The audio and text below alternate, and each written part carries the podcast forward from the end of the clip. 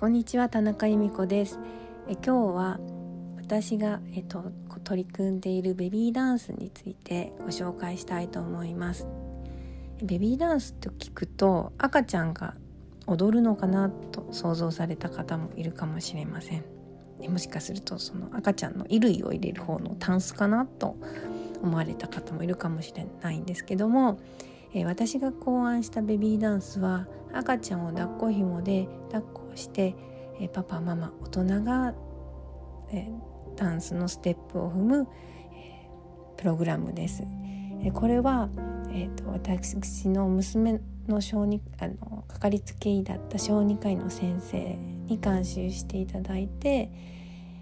娘が生後6ヶ月の頃に考案しました当時は赤ちゃんと一緒に動く運動するプログラムっていうものが当時はベビースイミングぐらいですねベビーヨガも多分その頃はちょっとあったかなぐらいな感じであまりその赤ちゃんと運動するプログラムっていうのはあまりメジャーではなかったんですね。でその時あのベビーダンスというものを考案して結構いろんなメディアの方に取材してもらったりロイター通信っていうあの海外のメディアが取材してくださったりとか結構一時期私の住んでいた、えー、地域とかではちょっとあのブームになったことがあります。はい、NHK の「すくすく子育て」っていう番組があるありますがそこにも3ヶ月、えー、ワンクール出させていただいたことがあるんですね。でベビーダンスってどうしてできたのってよく聞かれるんですけど、ね、あの私の娘はもうすごい人見知りの激しい赤ちゃんでママじゃないとダメな子だったんですね。パパにも人見知りをしてなので誰にも、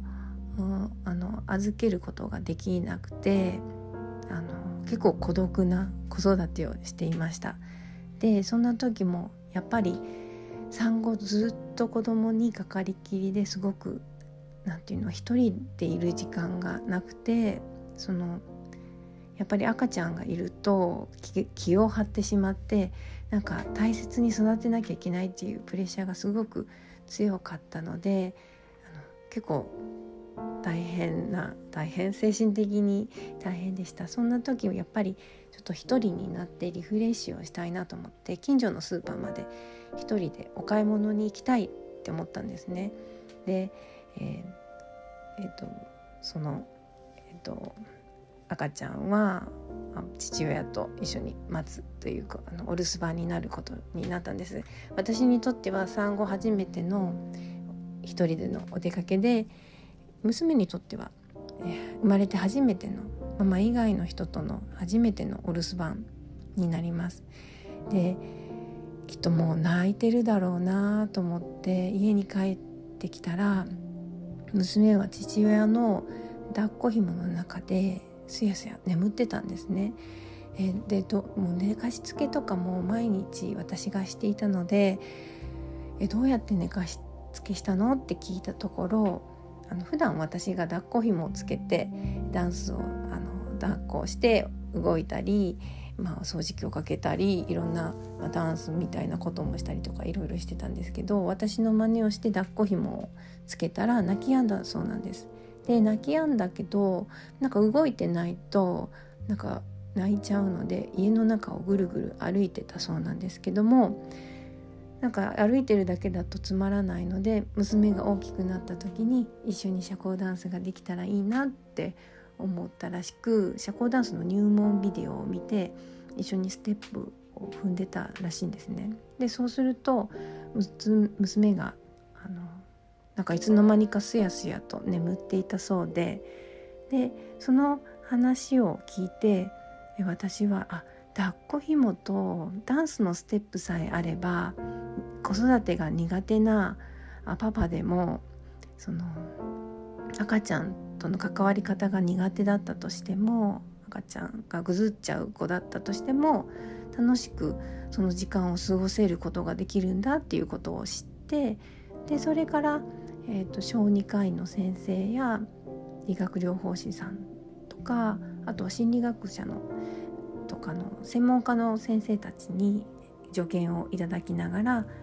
ベビーダンスっていうものをあの産後の小さな、ね、赤ちゃんとかママが参加しても安全なように安全に配慮してプログラムを作っていきました。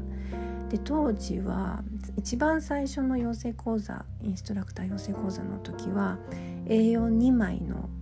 プリントでだったんですけどもそこから13年経った今では100ページを超える結構なボリュームの指導要領になって今はその、指導要領に沿って全国でベビーダンスを、えー、広めてくれる仲間たちが一緒に、え、インストラクターとなって活動をしてくれています。え、この何て言いますかねやっぱりこの活動を始めてえー、それまでは社交ダンスの先生っていう形で自分が競技会に出たりプライベートレッスンで生徒さんをご指導したりっていうそういう活動だったんですけどもベビーダンスの活動をするようになっていろんな人たちと関わったりまたダンス以外のいろんな公共施設の方々とかそうですね教育施設の方々とか、まあ、いろんなそのベビーダンスにまつわるいろんな人たちとかいろんな物事とかに関わってきてなんか自分の活動が広がっていったような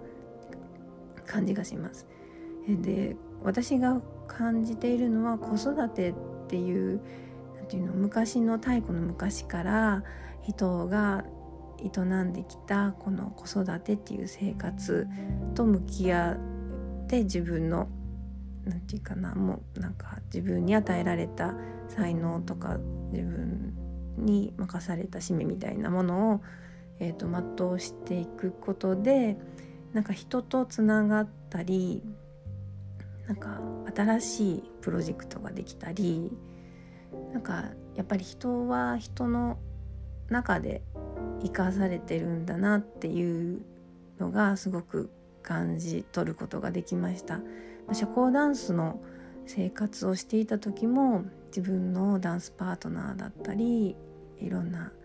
関わる方はいらっしゃったんですけどもなんか子育てっていうことを始めてから自分の世界が広がっていったような感じがします。